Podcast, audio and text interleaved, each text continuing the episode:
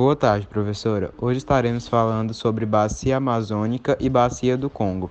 Os integrantes do grupo são João Henrique, Mariana, Sara, Tiago, Robério, Jamile, Arthur e Júlia. Começaremos por Bacia Amazônica, com os alunos Mariana, Sara e Tiago. Oi, professora. Meu nome é Mariana Moraes e eu vou começar falando sobre a Bacia Amazônica. A Bacia Amazônica é a maior bacia hidrográfica do mundo, com um dos maiores potenciais hídricos do planeta. Está localizada no Brasil e em mais sete países da América do Sul, sendo eles Bolívia, Colômbia, Guiana, Guiana Francesa, Peru, Suriname e Venezuela. Um dos principais rios dessa bacia é o rio Amazonas que é o maior e mais volumoso rio do mundo, sendo resultado do encontro do Rio Negro e Solimões. Outros rios importantes dessa bacia são o Rio Madeira e o Rio Xingu. A bacia amazônica tem potencial gigantesco e ótimos aproveitamentos para agricultura, pecuária, abastecimento e geração de energia elétrica. Características da bacia amazônica: a bacia do rio Amazonas possui cerca de 7 milhões de metros quadrados. É a bacia com maior volume de água doce do planeta, sendo composta pelo maior rio do mundo, o Amazonas. O rio Amazonas possui cerca de 7 mil metros de extensão e volume de água de 210 mil metros cúbicos despejando aproximadamente 31 toneladas de sedimentos no Oceano Atlântico a cada segundo. O rio também se encontra na maior planície fluvial do Brasil e é do tipo meandro, apresenta tortuosidades ao longo do seu curso, podendo ser utilizado amplamente para navegação. São cerca de 20 mil quilômetros aptos à navegação na região do rio Amazonas e adjacências além de um excelente potencial hidrelétrico. Vista aérea do rio Amazonas, que é tipo meandro. A região abriga também a maior floresta equatorial e tropical do mundo, a floresta amazônica, que é extremamente rica em biodiversidade, fauna e flora, sendo responsável pelo equilíbrio ambiental e climático mundial. Além de ter um excelente aproveitamento econômico e social, também se destaca as várias espécies endêmicas, ou seja, encontradas apenas naquele bioma, que são importantes para a produção de medicamentos, cosméticos, alimentação, etc. O rio Amazonas nasce na Cordilheira dos Andes, no Peru, e tem sua bacia finalizada no Oceano Atlântico, no Brasil. É o único rio do mundo com uma foz mista. Grande parte do território da bacia encontra-se em áreas de planícies e planaltos na região norte do Brasil, que abrange sete estados: Acre, Amapá, Amazonas, Pará, Rondônia, Roraima e Tocantins. A bacia do rio Amazonas é formada por mais de mil afluentes que vêm dos países onde ela se encontra, nos quais possuem rios menores. Os afluentes do rio Amazonas estão em ambas as margens, tanto à direita quanto à esquerda, e contribui para manter o grande volume de vazão do Amazonas. Alguns dos principais rios e alguns afluentes que compõem a bacia, a bacia amazônica são Rio Madeiras, Rio Xingu, Rio Trombetas, Rio Branco, Rio Perus, Rio Tapajós, Rio Jari, entre outros. A bacia amazônica possui inúmeras utilidades, como abastecimento de cidades e população. Além dos serviços de desenvolvidos nos rios pela população ribeirinhas, elas também desenvolvem a pesca, tanto para consumo e sustento de diversas famílias, para o comércio local e de outras regiões, havendo inclusive exportação para outros mercados.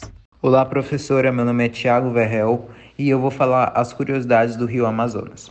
A primeira curiosidade é que o Rio Amazonas possui vários nomes, pelo simples fato de passar por muitos países.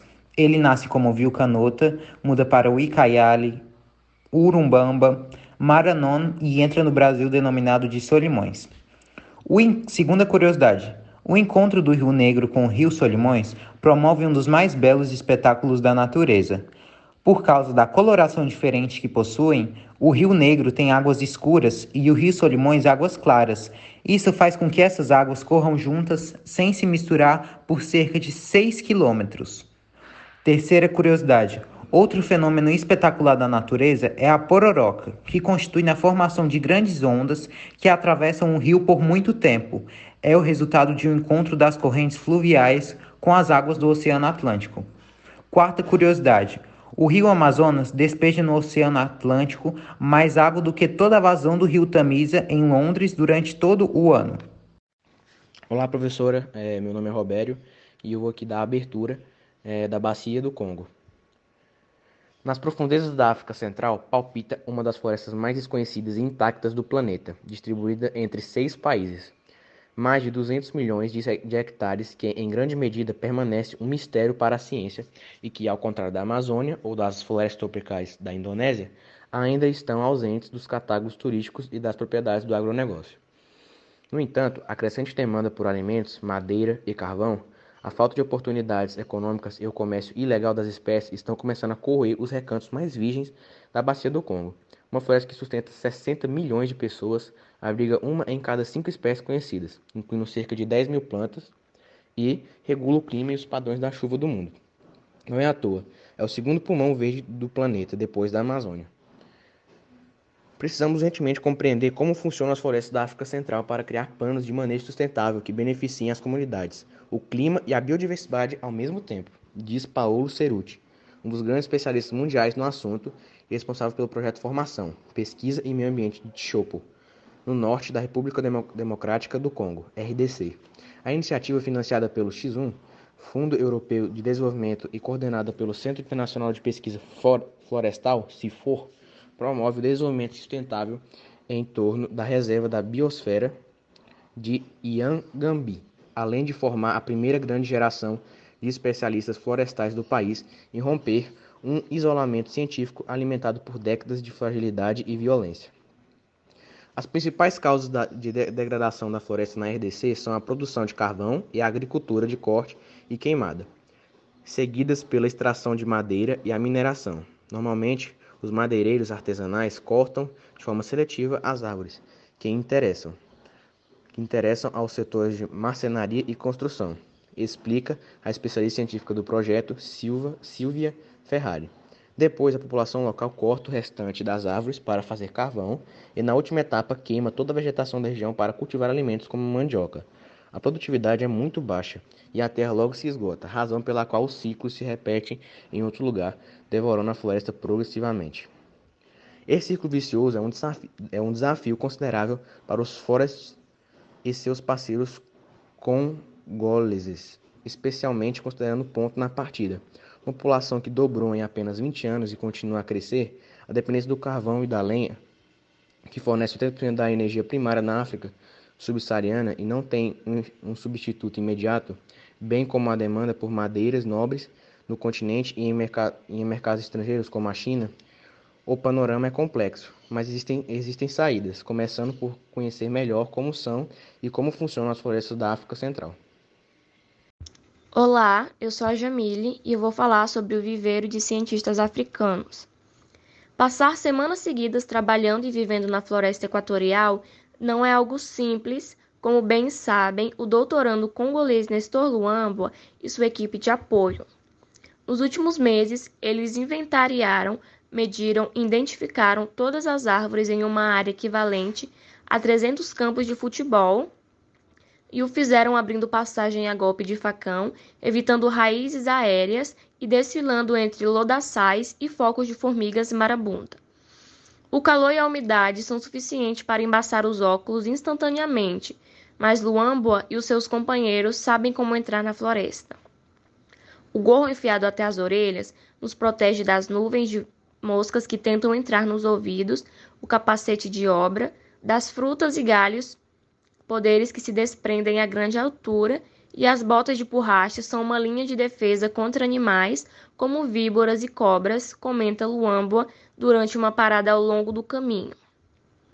Seja como for, quando estou na floresta, não penso no de nos desconfortos. Estou absorto em meu trabalho de pesquisa. Esse rapaz de 29 anos está ciente de que está abrindo caminhos que outros seguirão, na floresta e fora dela.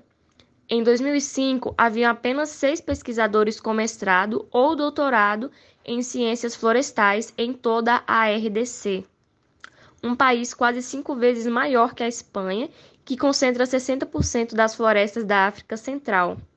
Luambua é um dos 220 estudantes de mestrado e doutorado congoleses que se formaram na última década sob o guarda-chuva do CIFOR, da União Europeia e da Universidade Kisangani, Uniquês, a cerca de 90 quilômetros rio acima de Yangambi, no norte do país.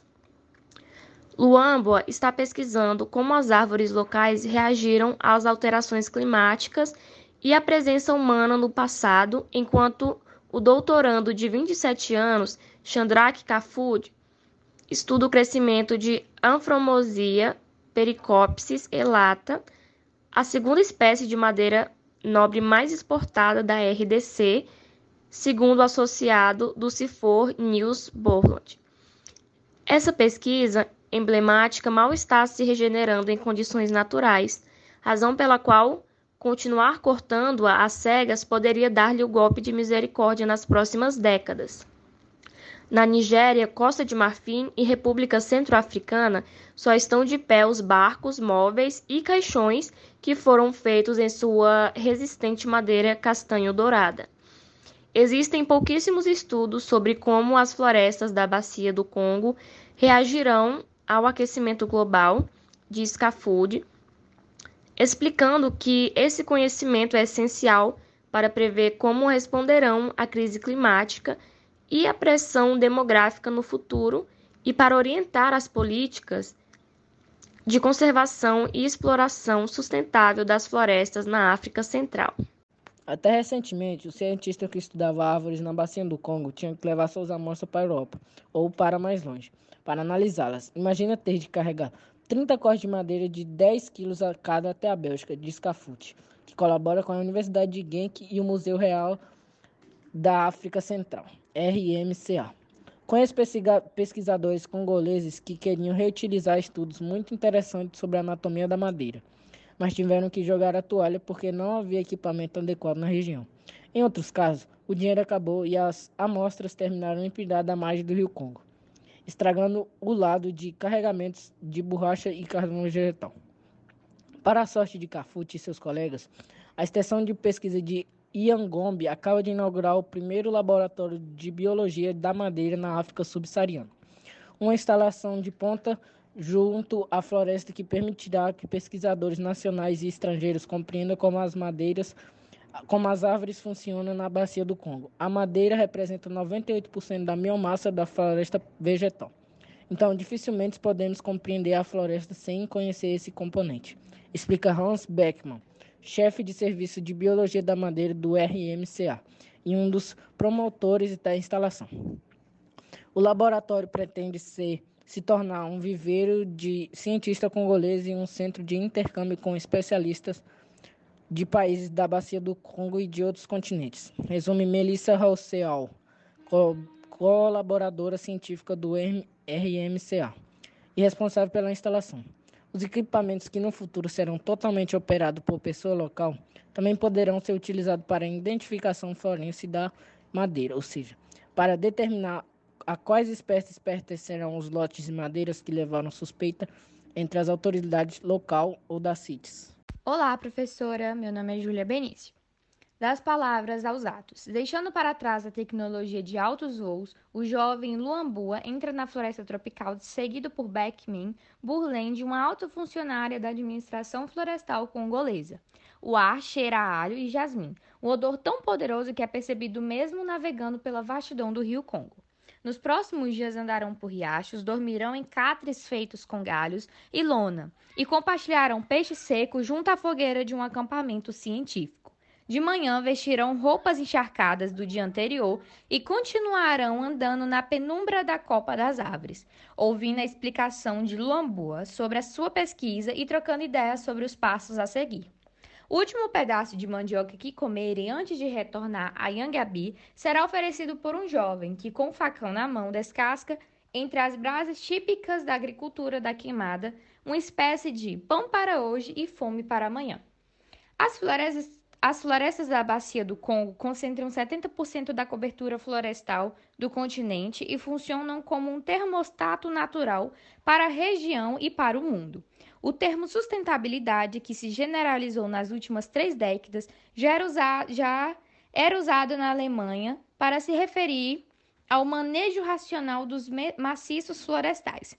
Para Beckman, isso mostra que a ideia de extrair recursos de uma floresta sem degradá-la não é nada novo. Luambua, Cafute e os especialistas que eles mesmos estão ajudando a formar já começaram a trabalhar para que o manejo sustentável das florestas, além de ser uma ideia antiga, seja uma prática real.